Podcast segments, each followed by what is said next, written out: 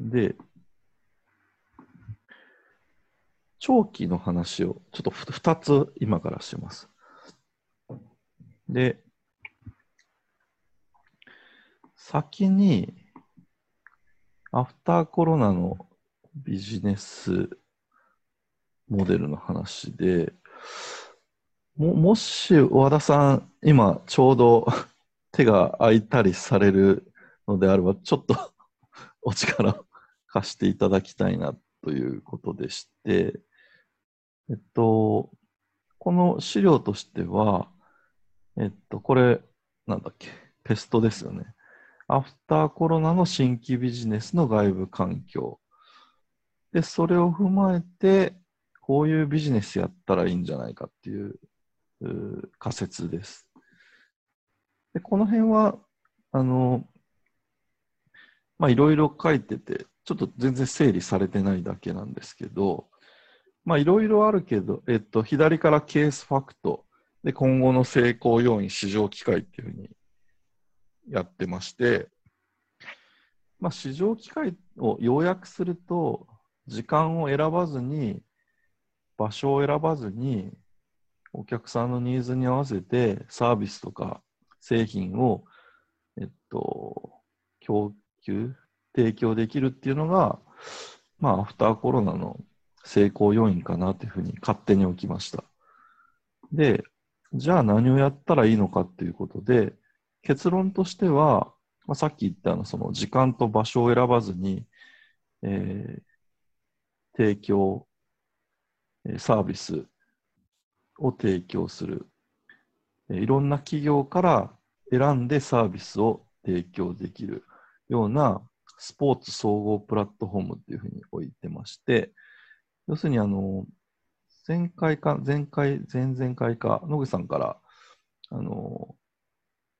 いろんなスポーツメーカーの商製品を買えるような、あの、ものがもう世の中にはありますよと。自分の会社にこだわってる場合じゃないですよねというお話があったと思うんですけど、えっと、お客さんとしては別にその自分の好みのやつがサクッと手に入ればいいと思うんで、まあ、ここのニーズにこうマッチさせる、かつアフターコロナという観点も含めてマッチさせるためには、物売りじゃなくてこと売りとしてプラットフォームになって、でそのプラットフォームの中では、例えばオンラインのスポーツショップで、いろんな企業のやつが選べ選べますと。あと、オンラインのスポーツレッスンで、いろんな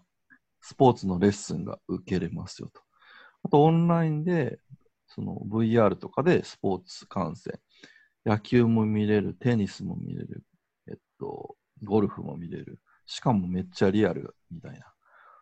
のを、えっと、一つのプラットフォームでこう提供するっていうことが、まあ、一番そのアフターコロナのビジネスとしては、えっと、強い姿なのかなと思ってますよと。で、このオンラインスポーツショップとスポーツレッスン、スポーツ観戦を選んだのは、ここをリーズナブルにした方がいいのかなと思ってまして、実現可能性が横軸で発展可能性っていうのが縦軸の観点でいろいろ、いろいろ出したけど、この3つになりましたっていう姿がまあ綺麗なのかなと思ってまして、ここがまだ全然手が動いてないっていうことなので、この辺のなんかこう、14ページ、15ページあたりをなんか、あの、お力を拝借できると嬉しいかなっていう。いかがでしょうか。伝わりました。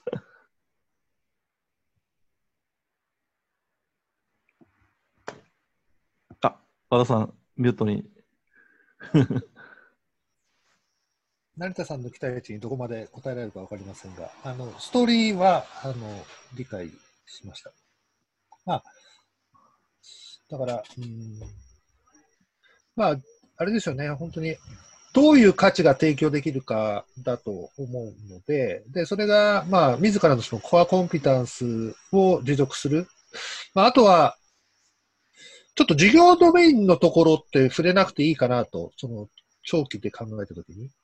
今の授業ドメインはこうでした。じゃあ、これに対して、こういう授業ドメインにまず切り替えるから、だからこういうことをやりますってなるほいう、この、えっ、と、流れが必要かな。なるほど、なるほど。で、まあ、補足としては、長期はあんまりその、財務としての、なんだろう、整合性みたいなのってあんま問われないかなと思ってるんで、うん私も勝手に、あの、これをやると、こんだけアップしますよって、もう勝手に置いて、勝手に財務諸表を動かしてるので。も、そこはもうね、AI の話えエイヤでいいので、もう全然、えっと、はい、この辺気にしなくても、独立で進めていいと思ってますんで。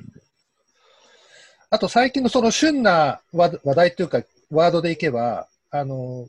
まあ、その、両利きの経営じゃないですけども、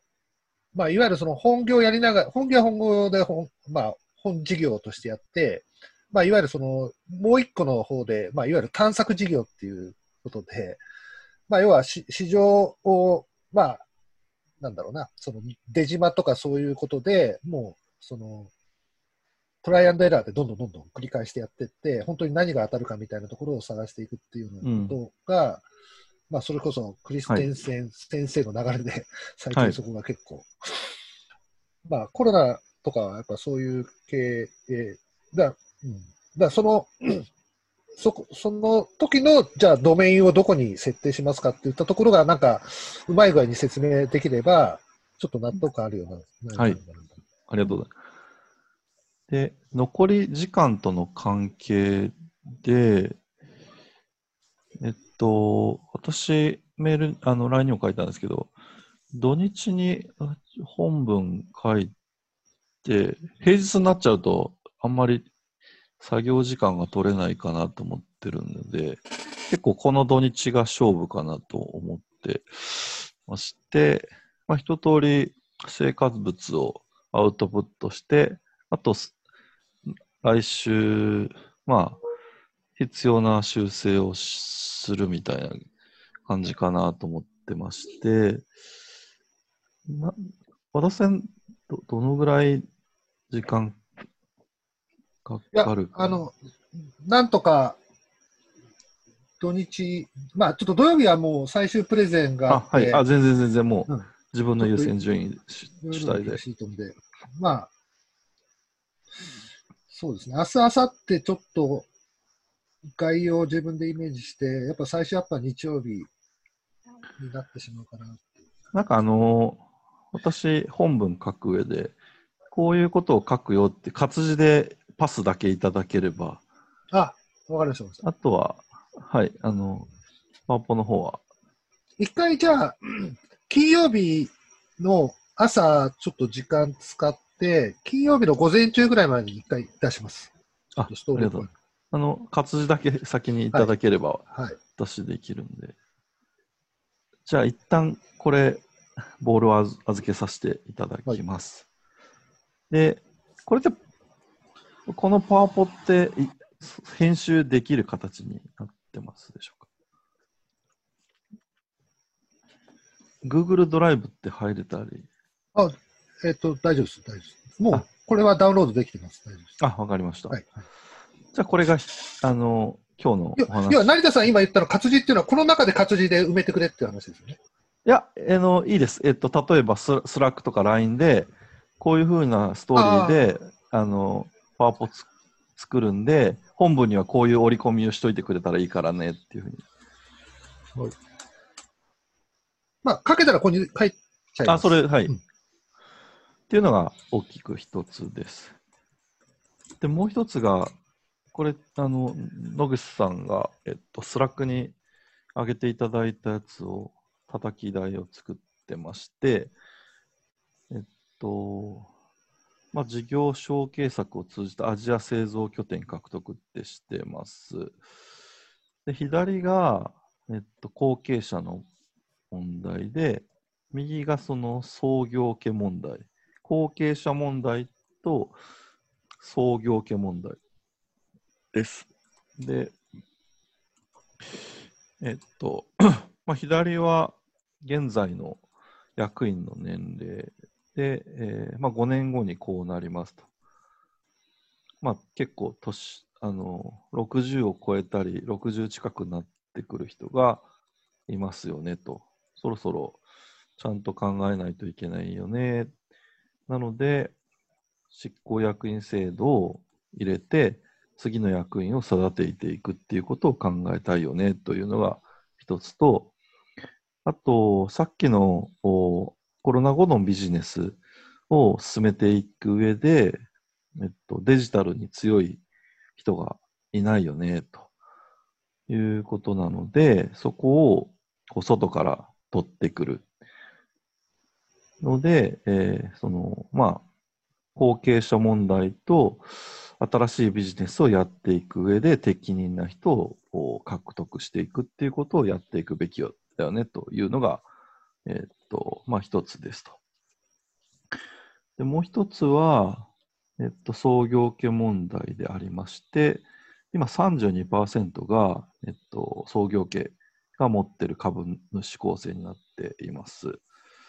で、これを、まあ、この半分を、えっと、会社があ買い上げて、で、えー、ここちょっと、あの、ご意見をノグさんに賜りたいんですけど、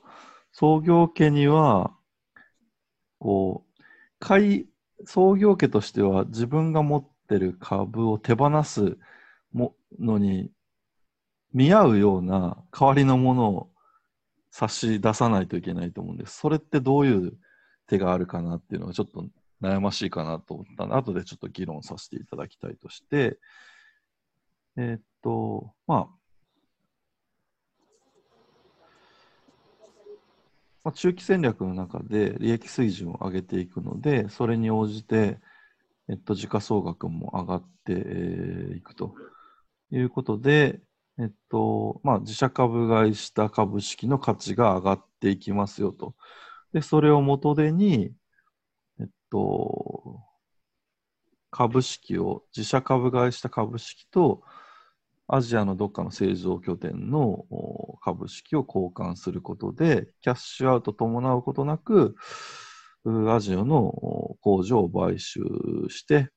で中国リスクを低減していく。こういうことを一気に実現、中期戦略の中で実現したいよねという絵を描いてみ、えー、ました。はい。こんな、こんな野口さんのイメージ、こうこんなイメージですか？ずれてるところがあったらぜひお願いします。すごすごいですね。こうやっていただいて。あ、で、一点、あの、補足すると、創業権の脱脱脱却実現の資本政策のステップ3なんですけども、つ根拠を作りますと、はい、今度あの、アジアで32の売り上げを作ると思うんですね。うん、そうすると今度サプライチェーンの問題が生じると思うんですよ。はい。32億のその売り上げを作る供給は全部日本か中国のからの出荷なんですよね。なるほど。そういう意味で、ステップ3はアジアというよりは東南アジアの工場を買収と。うん、うん。ああ、なるほど、なるほど。で、なぜかというと、もう一つは、えー、中期あ長期戦略でアジアの市場の32億を取ってくるので、うん、なので、やっぱ東南アジアが近いから、近い場所で成長するというふうなロジックを持ってくると、さらにステップさんが固まるかなというふうに思います。なるほど、なるほど。つながりますね。ちょっと一瞬細かい話を先にさせていただくと、さっきのあの、アジアの話については、東南アジアに限定せずに、ちょっとアジアっていう表現にしてまして、なんでかというと、あの、ケースにもあったんですけど、インドのゴルフ市場のポテンシャルがあるよっていう話があったんで、なので、まあ、あの、インド市場も一応ちょっと加える形にしました。まあ、そんなに大きな、あの、問題にはならないと思うんですけど、ちょちょっと拡大多分あの、はい、こうやった方がいいと思いますね。その、えっ、ー、と、オプションさん、オプションさんの供給拠点としてっていうふうな形がいいのかもしれないですね。あなるほど。意識してるよってことですね。はい。はい。はい。ちゃんと連動してますよ。なるほど、なるほど。了解です。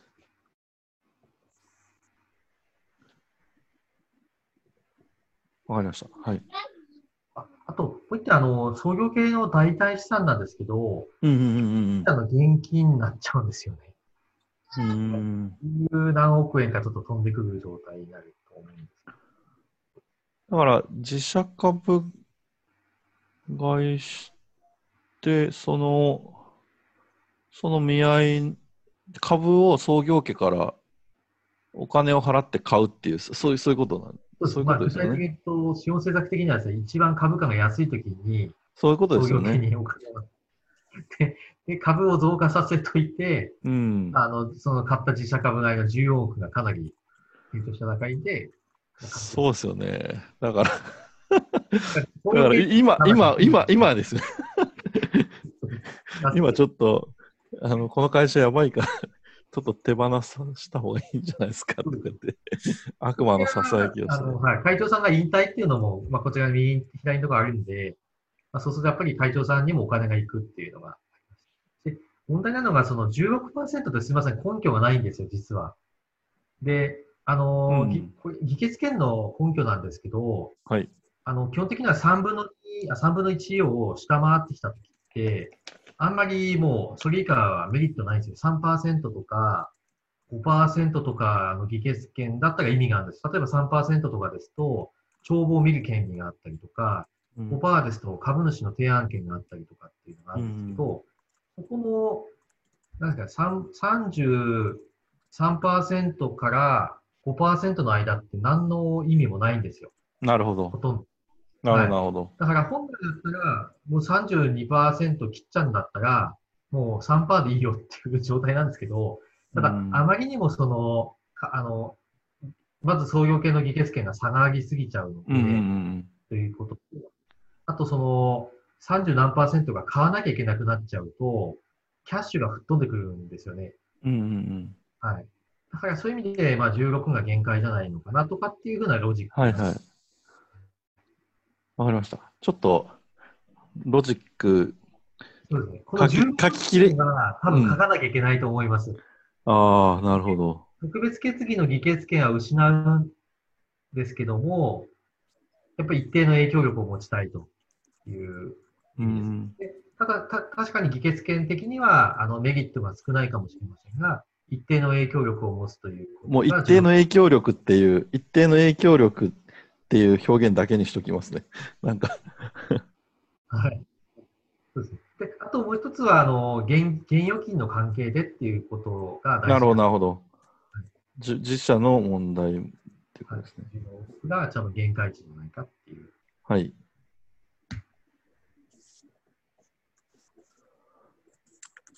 その、その辺のところを加えれば、このまま生かして大丈夫な感じですか？あもう全然いいと思います。はい。あ、わかりました。ステップ3が一番のメリットだと思います。その安く株意識を買い取って、で、5倍にして、そして、えーキャッシュアウトすることなく、アジアの工場を買収できる。はいはいはいはい。わかりました。こっから、あの、可能な範囲でのご相談でして、あお時間的に難しかったら、なんか、あの、絵を描いていただければ、私やります。とりあえず、あの、ちゃちゃっとやってみます。だから、あの、なんかこの資料を、えー後ほどまたいただければですね、あ、その戦略オプションに沿って、あ、ヤグサの、はい、措置記図を書かせていただいて、はいはいはい。で、人がこう移動する状態を作ります。それが、この移動は何ですかっていうと、戦略オプション2の、による移動とか、戦略オプションの移動とかっていう感じで、ちょっとはい一枚も作らさせてもらいます。あ、で、あとは、あえっとの、うんあの私